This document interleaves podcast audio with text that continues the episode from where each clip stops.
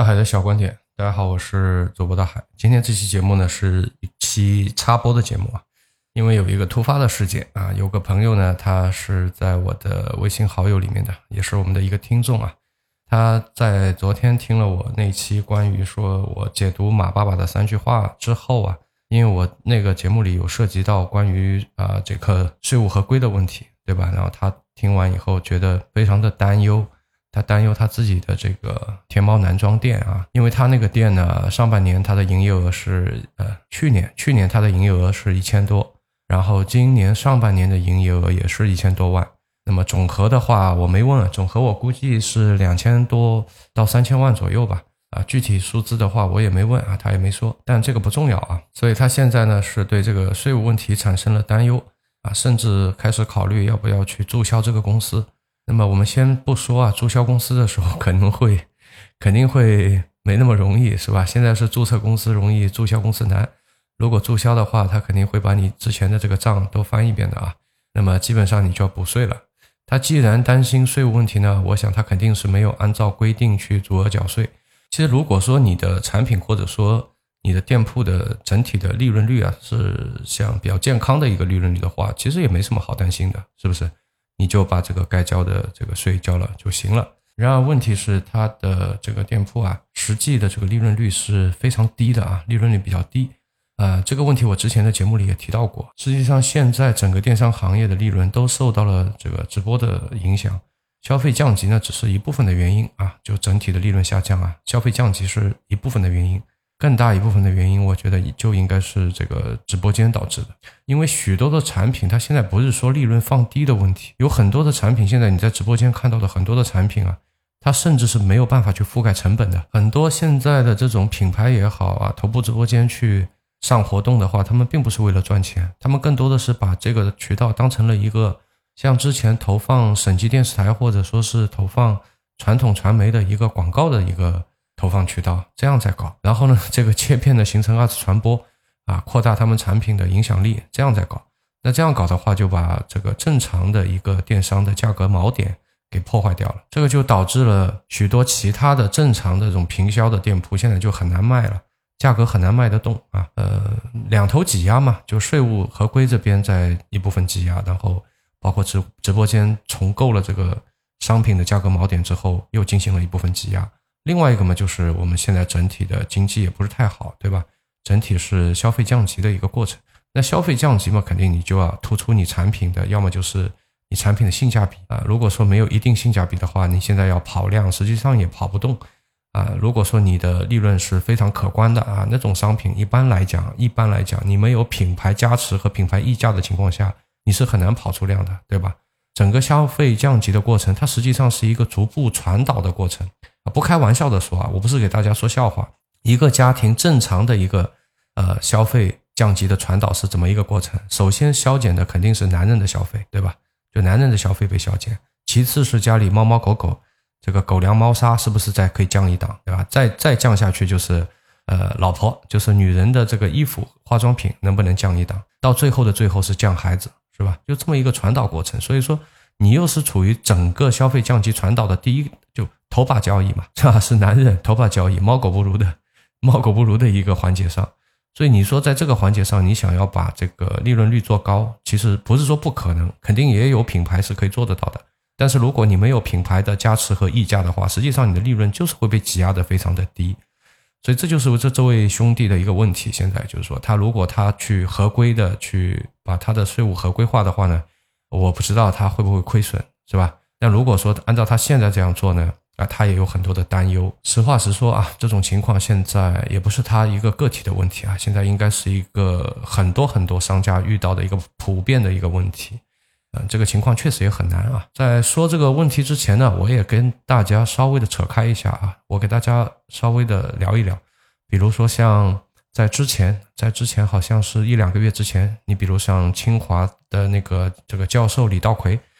啊，我不知道多少九零后、这个零零后呃认识，对吧？你像我们八零后的话，对李道葵还是比较熟的，是吧？他算是一个呃清华教授，也是一个网红经济学家吧？啊，他之前就有一个建议嘛，就是我们像美国那样，像所有的公民啊发那个消费券啊，然后来拉动我们的消费。那不是说我们整体的这个消费疲软，然后整一个消费降级这个问题嘛？所以他也提出来说，哎，我们可以给公民发那个消费券啊，发多少呢？发个五千个亿啊，呃，每个人都有份啊，并且呢去。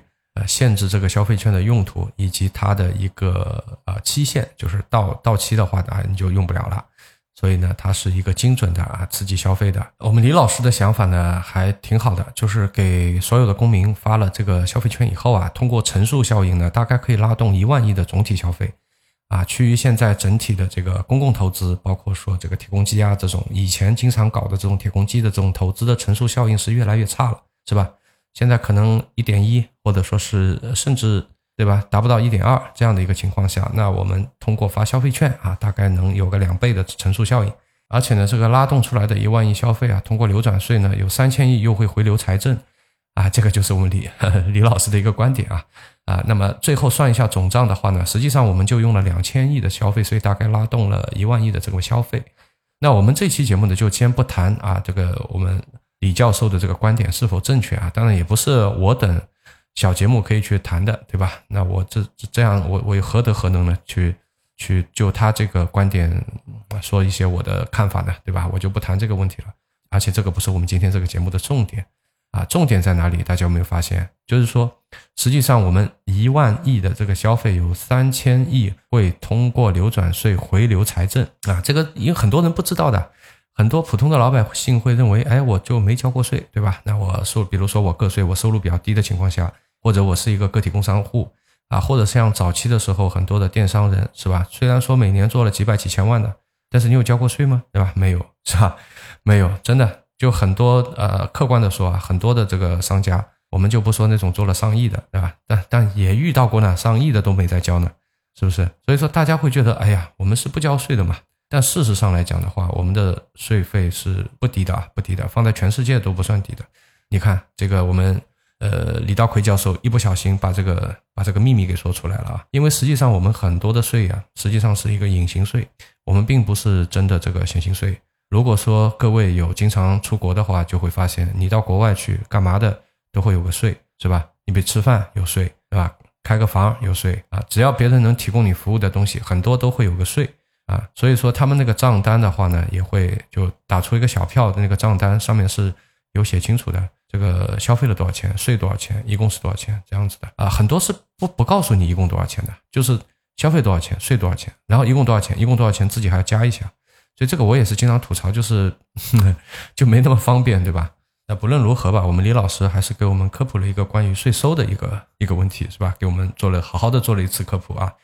我们不但征税，而且征的还不低。好了，那么现在我们把话题拉回到这个天猫店啊。我们知道这个天猫店注册呢是需要一般纳税人的啊。虽然有一段时间呢，实际上就是在口罩的那段时间里，呃，管理员也知道啊，大大家现在也不容易，对吧？很多企业也是不容易的。那么作为一般纳税人的话，他的这个税务成本本来就是要比小规模来的要大一些，并且呢。很多的一般纳税人，很多都是有小规模、长期的这个，就是如果说你整体的经营一直比较好的话，它会自动的变成一般纳税人。但是由于呃这个口罩期间啊，其实很很多的这个城市啊，它这个经济啊就停摆了。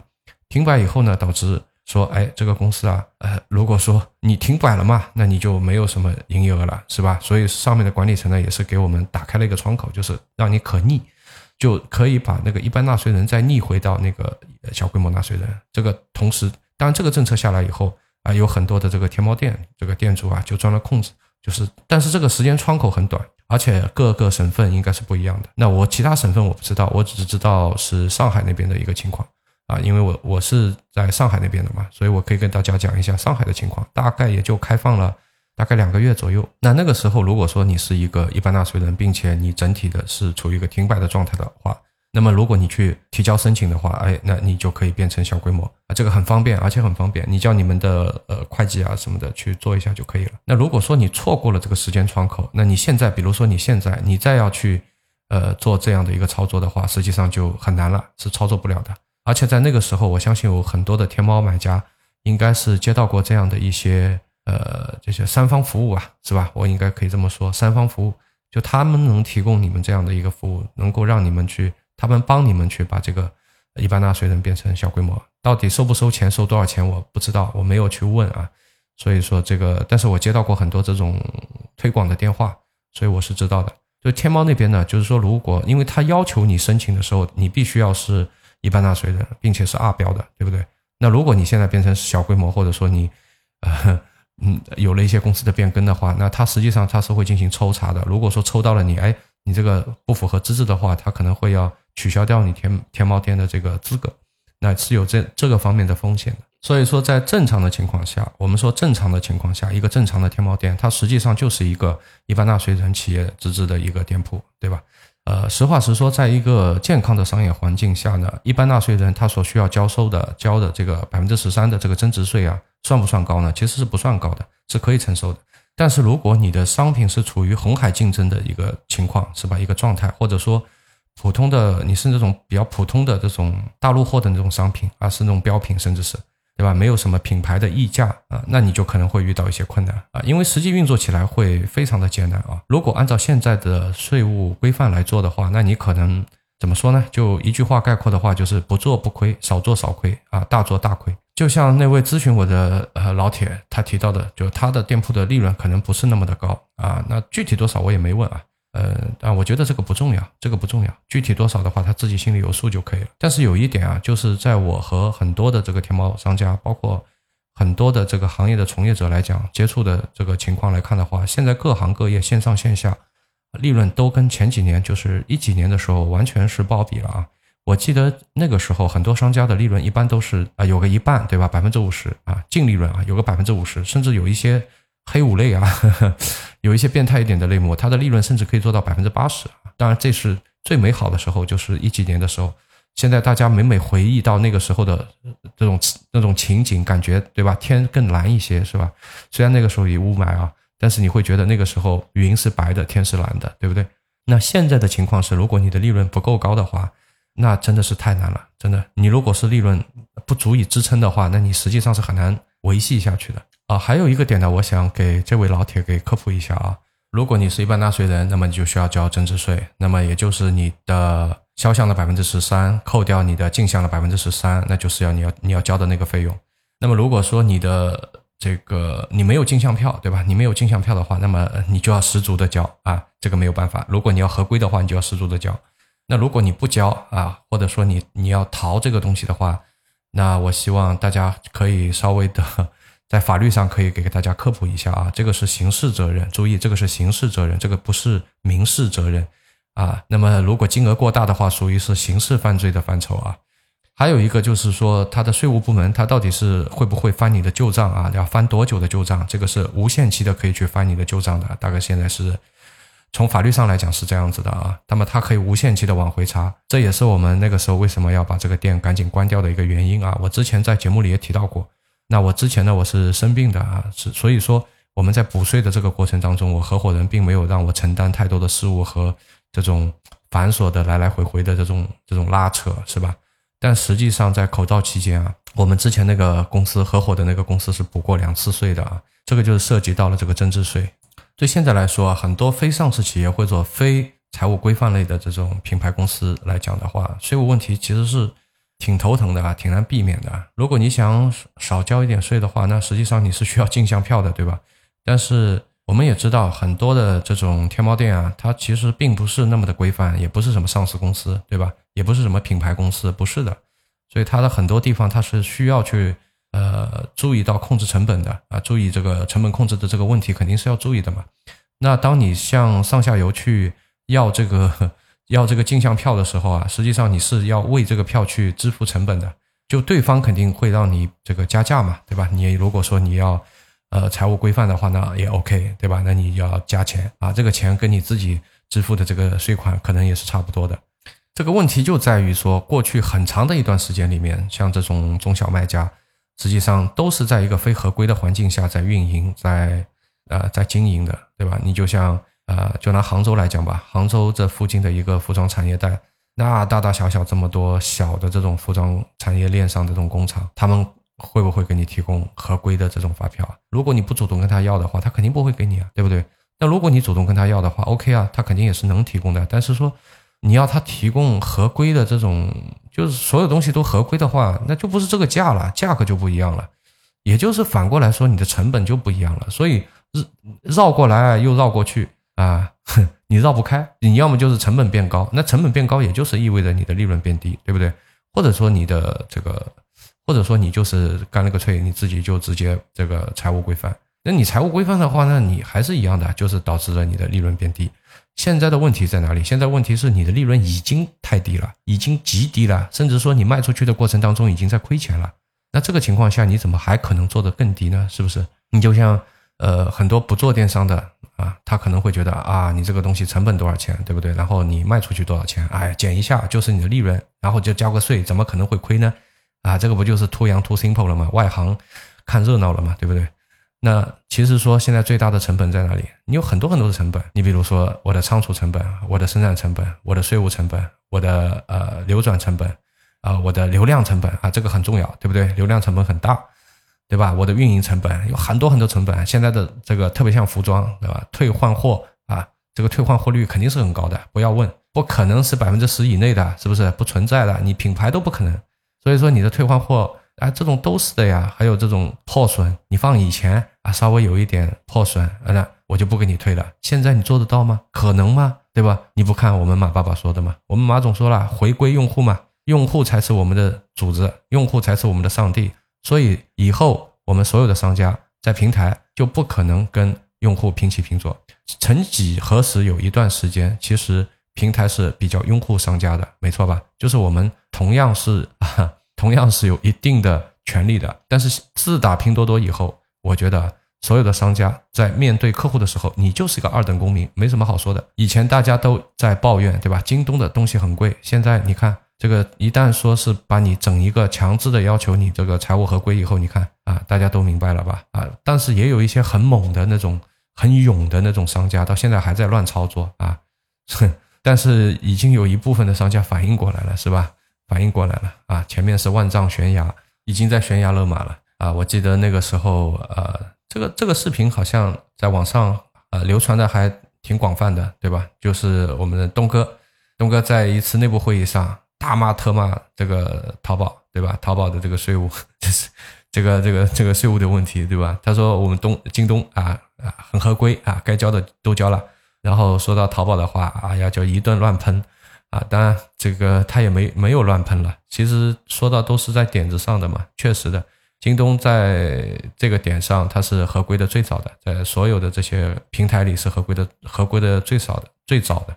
啊，这个也没办法嘛，对吧？谁叫你是要做 B to C 嘛？那如果你是你的经营模式是这样的话，那你肯定得要第一个合规啊。但那个时候，实际上拼多多还在创立的初期，对吧？这个视频出来的时候，拼多多应该还是刚刚出来。影响力还没有那么的大，并且呢，说白了啊，拼多多和它都是属于腾讯系下面的两个电商平台，也不见得说他们两个掐起来，对吧？真的要掐起来，还有个和事佬在中间拉个架。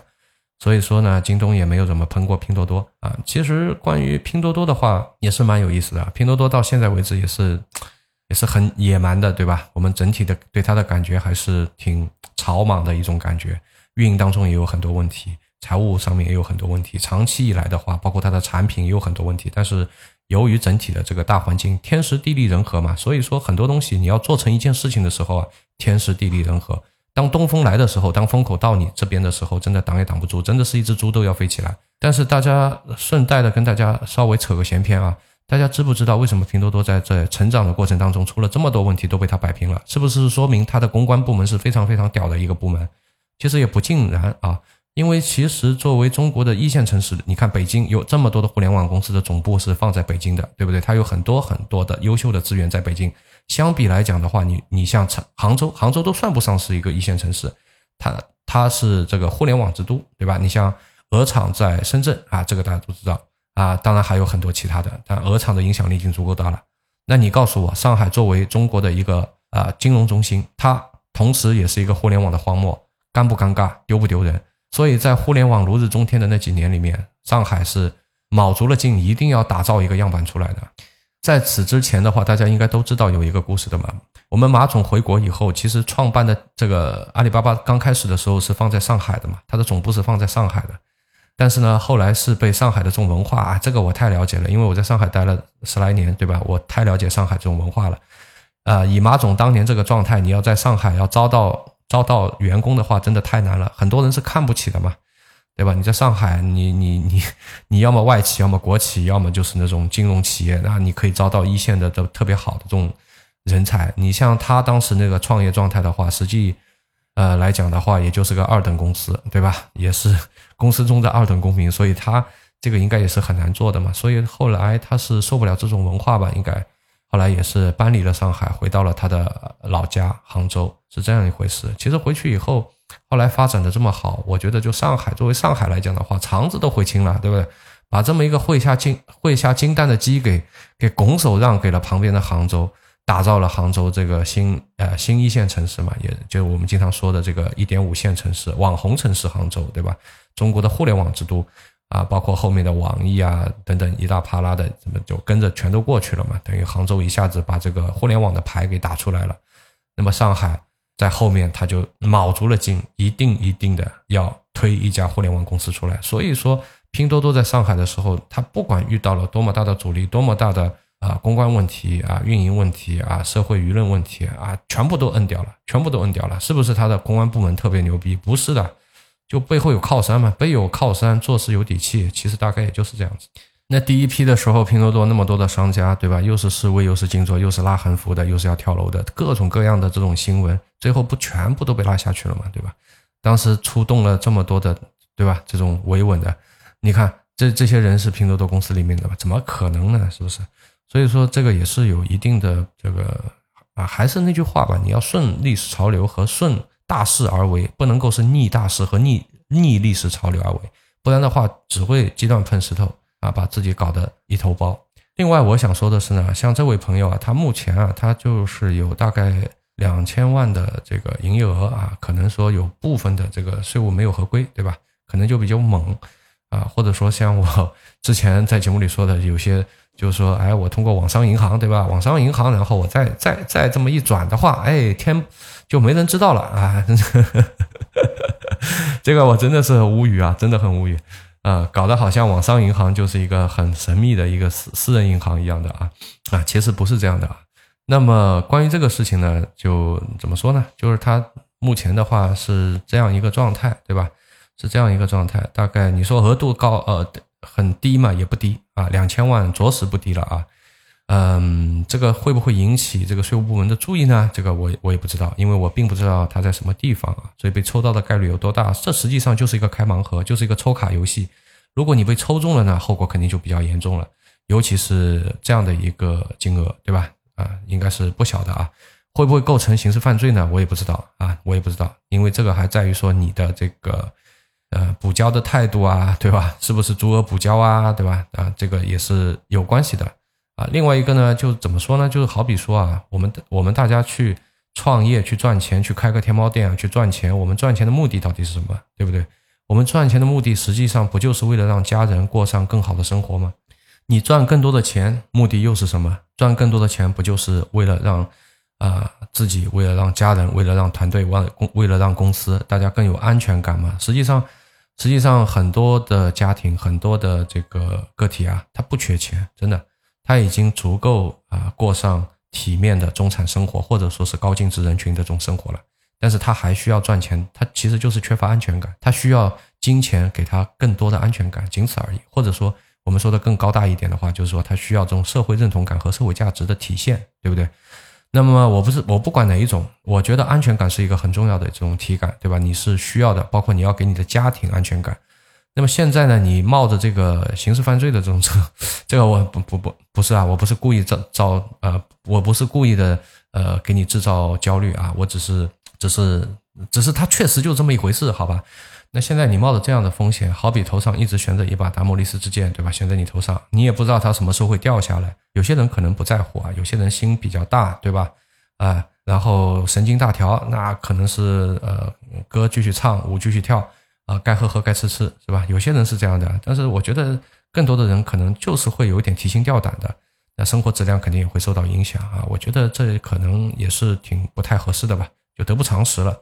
但是呢，每个人都有自己的选择啊，我就不对这位兄弟给出太明确的我个人的看法了，好吧？因为这个可能个体的情况是不一样的，而且政策在变更的时候呢，就像以前突然之间，以前从一个很宽松的情况啊，以前你说白了，以前所有的天猫店大家都是这么干，法不责众，对吧？你现在真的要是很非常非常严苛的去搞一下的话呢，我估计能抓个。呃，没有一千万，那那应应该没有五百万应该有吧？五百万人应该有的，我觉得是不是？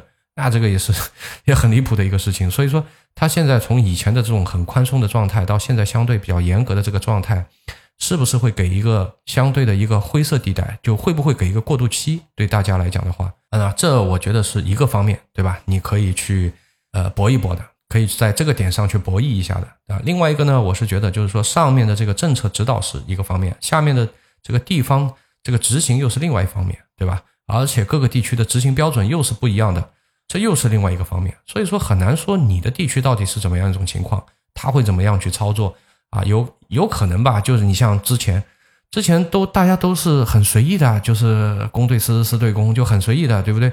呃，就从来没出事的，那你也有看到相关的这种报道，好像是第一起是在重庆还是在成都，对吧？然后被抓了以后五百万，是吧？登报了啊，大家都觉得哇，原来这个东西还会被罚，是吧？那个时候是大家第一次意识到，哦，原来我还要交税的。所以，即便在非常松的情况下，依然会有人会踩雷。那么，也有些人会在非常紧的时候，哎，没事儿，就是他跳着舞跳过了一片雷区，没有点燃一一一个炮子，就是这个感觉，是吧？那在过去的几年里，我想大家应该听多了，听到了，也看到了很多关于这种税务问题的这种新闻，比如说一些顶级的这个顶级的网红主播啊什么的，对吧？名字就不报了，基本上头部的几个挨个来了一遍嘛，是吧？这个应该是很大家都应该看到了，在应该是在口罩期间，是吧？所有的人都来了一遍，而且还有很多的艺人，对吧？还有很多的明星艺人啊，还有很多的明星企业啊。还有很多的高净值的这种人才啊，有一定影响力的这种，这些都是被查了。大家应该都，如果你有这这个，你有留意的话啊，如果你有这方面的啊，就留着这根筋啊，你就会留意到这样的一些新闻啊，甚至是有一些什么利用什么个税洼地啊这种优势啊，然后逃避这个 个税，也是引起了监管层的一些注意啊。所以说。呃，虽然说这个不违法的，但是好像也有开始注意这些问题了。那所以大家有没有发现，这样的新闻在过去的两三年里面是越来越多了？最重要的一个问题是在过去的十几二十年里面，地方政府最主要的财务收入就是土地出让金嘛，对吧？那这个基本盘在最近的一两年好像发生了一点点的变化，那土地不再卖得动了啊，那地方债呢？这个问题也是日益严重了啊。虽然这个问题听起来是很宏观的、很宏大的，对吧？我但是我不做宏大叙事啊，我这个节目的主题就是要。去给这个兄弟稍微聊一聊啊，也稍微发散一下，对吧？稍微发散一下。你像我们的这个地方债啊，这个肯定很多的自媒体反复反复的，呃，炒来又炒去，炒来又炒去的，说了很多遍了，对吧？那明面上的几十万亿，那暗地里呢，可能是这个明面上的好好多倍，对吧？这到底是多少？没有人知道，没有人知道。那随着现在整体的情况是人口出生率下降，对吧？我们的整体的这个人口出生率。是越来越低的，而且是以破历史的、破纪录的啊，全世界都没有的这样的速度在断崖式的下降。那么我们的经济在下行，外部的环境在变得恶劣呀，以及这个土地出让金也 也是无以难以维系了吧？我觉得是难以维系了啊，我们的地产很难再回到之前高歌猛进的这么一个状态了。那么地方政府的财政来源就成了一个很重要的问题。如果土地再也没办法像以前这么卖的话，那么地方政府的财政开支的来源在哪里呢？所以之前的这些个税源一定会被更加充分的挤压啊，挤出更多的税源出来，然后以此来维系各个地方政府的正常的运营。在这个过程当中，大家可以发现很多的这个地方政府，那么这个挤压的力量啊，到底或者说你挤压的这个压力是大是小，这个和什么东西有关？就是你这个地区的这个土地财政啊依赖度高不高？就你这个地区的地方政府对土地财政的依赖度高不高，决定了说它对其他税源的压力大不大，是吧？这个大家很好理解吧？那么有些地方它的这个呃土地财政的依赖度是不高的，打比方上海不高的，呃还有那个深圳不高的，对吧？这就典型的不高的。比如说网红城市杭州啊，那就很高的，那就还是挺高的。当然，因为杭州是网红城市，大家关注到它，大家注意到它，所以说，哎，它就在很多的新闻报道里啊被诟病说，哎呀，杭杭州的这个土地财政依赖度太高了。但是你要注意哦，你的十八线小县城啊，或者大多数的广袤的土地、广袤的这种呃大听友的这个家乡啊，你们的这个土地依赖度一定是要比杭州还要高的，因为根本没有什么像样的产业，是不是？很多的地方是没有什么像样的产业的，那你是没有这么多的税源的嘛？所以说，如果你这个城市啊，你有很健康的啊财政收入啊来源啊，那么你被翻旧账的概率呢，相对来讲，注意我的用词啊，相对来讲就会低一点啊。如果不是啊，如果你是非常非常依赖土地财政的，突然之间呢，哎，现在这个这个税源断断崖了，对不对？那我这个土地卖不出去了，也没有开发商了，基本上现在整体的就在玩那个城投和这个地方左口袋右右口袋，对吧？啊，甚至我们前面看到一个新闻是广西和他的这个成都公司要脱钩，是吧？但这个到底是炒作还是实际的？以后会在更多的地区发生这种事情，我们不知道啊，这个不管。但是作为更多的广袤的很多的这种高度依赖土地财政这种地区啊，它肯定会呃加大在其方其他地方的这个这个税收的这个压力肯定会变大，对吧？所以说之前我们也听也看到了啊，在过去的这个两年里面。税务部门的这个公务员是招收的最多的嘛？是过去的多少倍啊？我都忘记了啊！为什么要招那么多的人？为什么？大家想一想嘛，对不对？就说明，就说明未来这个税务的这个规范啊，那肯定需要更多的人参与嘛，对吧？那那什么叫税务规范呢？对吧？大家懂就行了。呃，聊到这里呢，所以说啊，那个时候我记得我就在节目里给大家说过的，对吧？我建议大家，如果你们真的要做天猫，当然现在我不建议大家做了，我只是翻个旧账跟大家扯扯闲篇啊。就是在那个时候我就劝过大家，如果大家真的要去做那个天猫的话，你最好把自己的公司注册在北京、上海、深圳、广州这样的一线城市，不要把它做到你当地的个十八线小县城，真的是很吃亏的。好处是你可能在十八线小县城。你的每每个月的这个财务成本会低一点，对不对？你财务成本可能在你当地的话两三百就搞定了，你放在上海可能要更高一点，对不对？放在深圳可能会更高一点的，具体我也不去说高多少了。实际上这个是因小失大的啊。其实那个时候呢，我只是这么提一嘴，我并没有把后面的像今天这么啰里吧嗦的把这个所有的这种原因跟大家说出来。但是实际上放在一线城市的好处有很多的。